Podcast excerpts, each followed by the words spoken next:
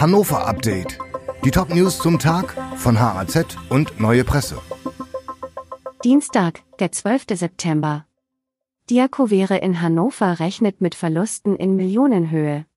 Das gemeinnützige Sozial- und Gesundheitsunternehmen Diakovere rutscht in Hannover deutlich in die roten Zahlen.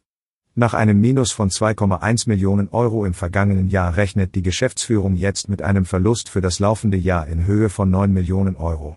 Darüber hat die Unternehmensspitze am Montag die Mitarbeiterinnen und Mitarbeiter informiert.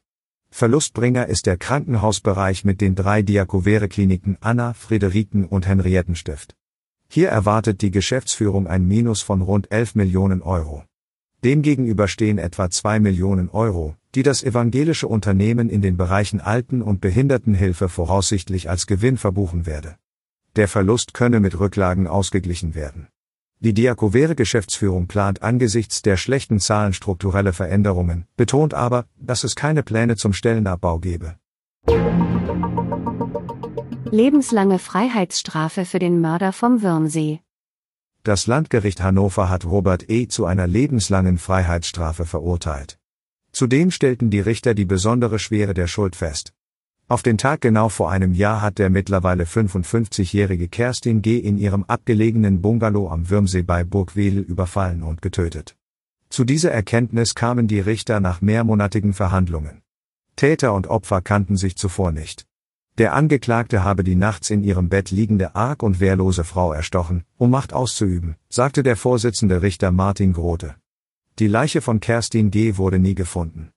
Trotzdem hielten die Richter die Indizien für ausreichend. Sie verurteilten Robert E. zur höchstmöglichen Strafe. Minister äußern sich zum Thema Wolf und Weidetierhaltung. Fast jeder dritte der rund 1500 Wölfe in Deutschland lebt in Niedersachsen, zu viele in den Augen vieler Weidetierhalter, Anwohner und der niedersächsischen Landesregierung. Seit Anfang des Jahres diskutieren Naturschutzverbände, Landwirtschaftsvertreter und Experten des Umwelt- und des Landwirtschaftsministeriums über die Frage, wie Weidetiere vor dem Raubtier geschützt werden können. Auch die finanziellen Mittel für den Herdenschutz und Präventionsmaßnahmen sind dabei Themen. Heute wollen Landwirtschaftsministerin Miriam Staute und Umweltminister Christian Mayer über Zwischenergebnisse informieren.